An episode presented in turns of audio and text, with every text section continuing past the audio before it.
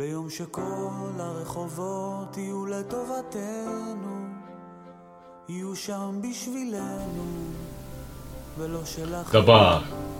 Das hebräische Wort Dabar kann vielfältig übersetzt werden mit Sache, Begebenheit, Meinung oder auch einfach Wort. Dabar ist ein Podcast von und mit Dr. Martin Steinbereitner. Wir wollen Ereignisse, Meinungen und Dinge die uns in der letzten Zeit bewegt haben, achtsam hinterfragen und einige Tipps geben, wie diese uns verändern können. Viel Vergnügen!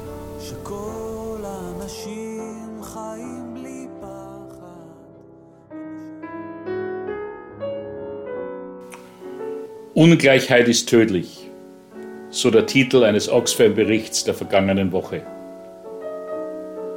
Vor ein paar Tagen ging ein wichtiger Prozess in Kalifornien in eine neue Phase. Nachdem über mehrere Monate Zeugeneinvernahmen liefen, ruht nun die Staatsanwaltschaft und in etwa fünf Monaten wird ein Urteil erwartet. Der Angeklagten Elizabeth Holmes droht eine Gefängnisstrafe von bis zu 20 Jahren, weil sie des Betrugs schuldig gesprochen wurde. Für jene, die den Fall nicht kennen. Es handelte sich dabei um einen Startup namens Theranos, einer Firma in der Medical Tech Branche welche revolutionäre Blutanalyse-Technologien versprach und dafür Milliardensummen von verschiedenen Investoren sicherte. Tatsächlich gab es diese Technologie aber noch nicht und das Geld der Investoren ging den Bach hinunter.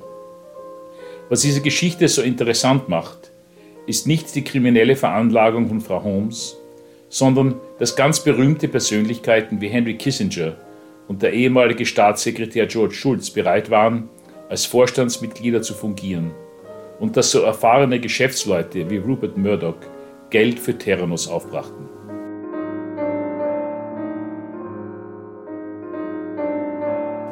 Es gibt immer wieder Betrüger. Denken wir nur an Bernie Madoff, der 65 Milliarden Dollar in ein Ponzi-Scheme versenkte. Nicht umsonst spricht man davon, dass manche Menschen in der Lage seien, den Eskimos Schnee zu verkaufen. Doch handelt es sich dabei einfach um eine moderne Form des Gaukelspiels, in welcher begabte, unter Anführungszeichen Verkäufer, Fakten vortäuschen und so ihrem Publikum das Geld aus der Tasche ziehen können? Oder leben diese Betrugsaffären nicht wesentlich von dem Wunsch der Betroffenen, schnelles und einfaches Geld zu machen? Im Falle von Bernie Madoff sprachen Experten davon, dass Renditen, wie dieser sie versprach, nur im Märchen vorkämen. Und wer ihm ernsthaft glaubte, sei naiv und betrüge sich selbst. Doch sind Gier und der Wunsch nach einfachem Gewinn, der eindeutig manche Investoren von Theranos motivierte, Versuchungen, denen auch weniger begüterte Personen erliegen können. Wer von uns träumt nicht einmal vom Lotteriegewinn, der all unsere Geldsorgen lösen könnte? Circa einmal in der Woche bekomme ich eine Mail, in der mir eine unbekannte Person mitteilt, dass sie ein Erbe angetreten habe und dafür, dass ich mein Konto zur Abwicklung zur Verfügung stelle, mir eine erkleckliche Summe als Abfindung anböte. Natürlich weiß ich, dass solche Mails Spam sind und lösche sie daher. Würde das Angebot aber stimmen, wäre ich versucht, die gute Bezahlung für den wenigen Aufwand einzustreichen.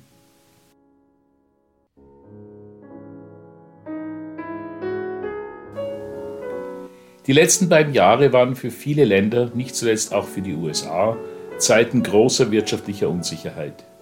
Viele verloren ihren Job, und lebten bzw. leben immer noch in prekären Verhältnissen. Wenn die Regierungen dieses und anderer Länder nicht Hilfspakete geschnürt hätten, wären viele Wirtschaftszweige bis zur Unkenntlichkeit geschrumpft. Und gleichzeitig, laut dem wie oben erwähnten Oxfam-Bericht, haben die zehn reichsten Menschen der Welt ihren Reichtum um 1,5 Billionen vermehrt. Mit anderen Worten, manche sind ärmer geworden, doch manche um vieles reicher.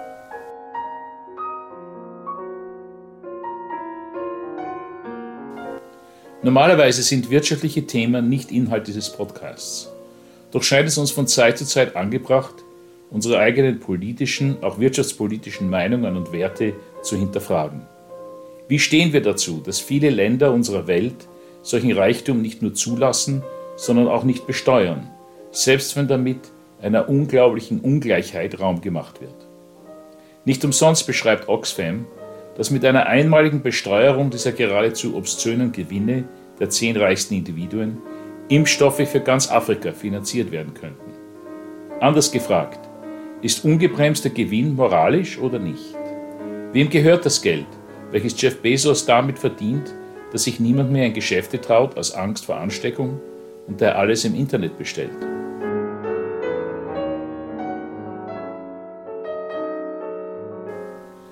Manche unserer Zuhörerinnen werden nun einwenden, dass sie selbst nur mit Ach und Krach in der Lage seien, all ihre Rechnungen zu begleichen und dass Finanzen Steuerfragen einzelner Länder, geschweige denn der ganzen westlichen Welt, weit über ihrer Gehaltsstube liege, womit sie in gewisser Weise recht haben. Doch fördert nicht gerade diese Haltung, welche sich von solchen Fragen überfordert fühlt, das scheinbar willkürliche Handeln politischer Instanzen, ohne jemals Rechenschaft dafür ablegen zu müssen? Über Jahrzehnte hinweg bot Irland vielen Firmen wie Apple, Dell und anderen an, sie mögen sich doch in Dublin ansiedeln und dafür im Gegenzug praktisch keine Steuern zahlen. Niemand muckste auf, bis auf einmal klar wurde, wie viele Milliarden sich diese Firmen dadurch ersparten, während der Mann von der Straße brav seine Steuern zahlen musste. Wir können von unseren gewählten Volksvertretern nicht erwarten, dass sie moralisch und in unserem Sinne handeln, wenn wir sie nie oder nur einmal am Ende einer Legislaturperiode zur Rechenschaft ziehen. Es bedarf unseres Engagements, um immer wieder einzufordern, dass unsere Wünsche auch gehört werden.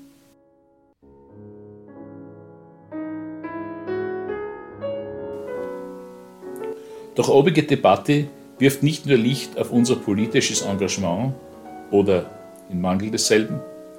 Es fällt leicht, die ganz Reichen zu kritisieren und anzumahnen, dass ihre Ressourcen sie dazu verpflichten, sich karitativ und sozial zu engagieren, anstatt ihr Geld einfach ihren Kindern zu vererben. Tatsächlich tun dies auch manche, wie etwa Bill Gates mit seinem Global Fund. Doch wie ich sehr schnell auf meinen Afrikareisen merkte, ist selbst ein Mönch ohne persönlichem Einkommen im Vergleich zu vielen anderen auf dieser Welt reich. Ich muss nicht Elon Musk heißen, um Verantwortung für meinen Umgang mit Geld zu verspüren. Ohne bei jeder Ausgabe gleich Schuldgefühle zu entwickeln, muss ich mir doch die Frage gefallen lassen, wie viel von den mir zur Verfügung stehenden Mitteln für mich selbst da sind und wo ich teilen oder schenken sollte.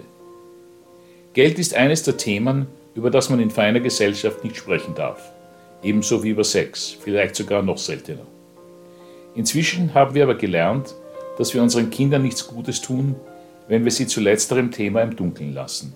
Sexualerziehung ist inzwischen Standardprogramm, zumindest im Westen. Wie wäre es, wenn wir mit unseren Kindern auch über Geld, Sparen, Philanthropie und ähnliches sprechen würden? Viele Jugendliche sind erstaunt, wenn sie nach dem Ableben ihrer Eltern herausfinden, welche karitative Zwecke letztere unterstützt haben. Und schließlich könnte die Enttabuisierung des Geldthemas auch dazu führen, dass wir einander dazu animieren, unseren Beitrag zur Behebung sozialer Ungleichheit zu leisten.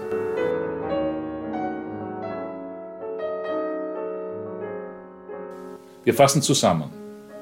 Es ist etwas faul im Staate Dänemark und genauer gesagt nicht nur dort, sondern in den meisten westlichen Ländern. Ungleichheit wächst, sowohl innerhalb dieser Staaten sowie zwischen ihnen und anderen Ländern, zumeist südlich des Äquators. Anstatt Vogelstraußpolitik zu betreiben, sollte uns dieses wachsende Gefälle zu denken geben und gewisse politische Überzeugungen in uns schärfen. Zweitens schlagen sich die meisten von uns global gesehen auf der Habenseite zu Buche und tragen damit Verantwortung, wie wir mit den Ärmeren dieser Welt umgehen. Vielleicht könnte ein kritisches Beäugen unserer Ausgaben dazu führen, dass wir manches umschichten und uns philanthropisch engagieren. Auch damit wäre ein Beitrag geleistet, dass Ungleichheit nicht noch mehr Schaden anrichtet.